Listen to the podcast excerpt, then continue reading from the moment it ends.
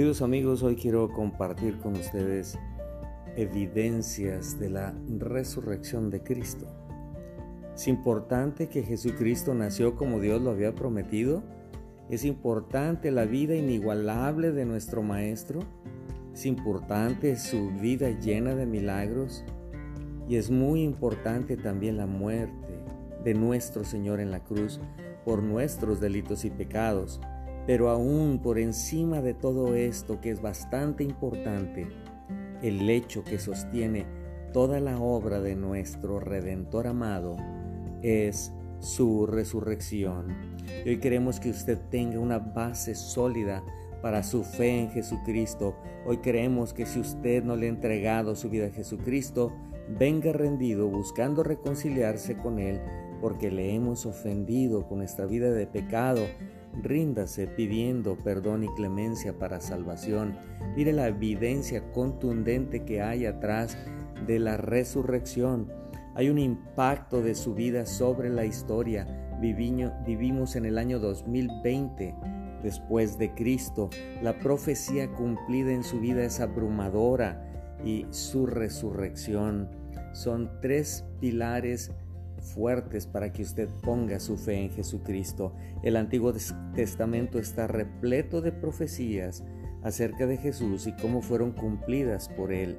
Algunas de estas profecías son nacido de mujer, nacido de una virgen, hijo de Dios, simiente de Abraham, hijo de Isaac, hijo de Jacob, de la tribu de Judá, de la simiente de Isaí, de la casa de David, nacido en Belén, homenajeado con regalos, sería llamado Señor, sería Emanuel con nosotros, sería un profeta, sacerdote, juez, rey, tendría la unción del Espíritu Santo, su celo por Dios precedido por un mensajero, iniciaría su ministerio en Galilea, tendría un ministerio de milagros, maestro de parábolas, había de entrar en el templo, entraría triunfalmente en un asno, piedra de tropiezo para los judíos, luz para los gentiles, resucitaría de los muertos, ascendería al cielo, sentado a la diestra, traicionado por un amigo, vendido por treinta piezas de plata, el dinero sería arrojado en la casa de Dios,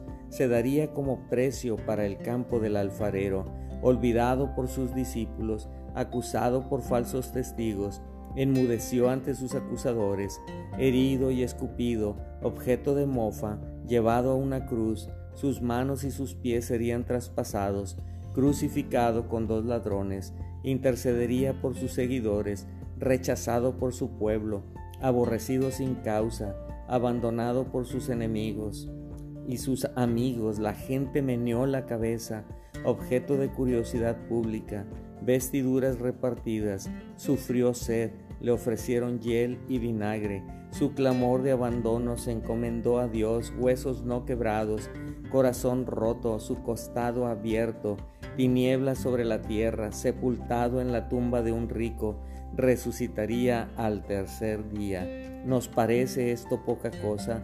Déjeme decirle que quienes saben de matemáticas han hecho cálculos acerca de la probabilidad que un hombre necesita para cumplir solo 8 de las 48 profecías mencionadas y se necesita 1 por 10 a la 17.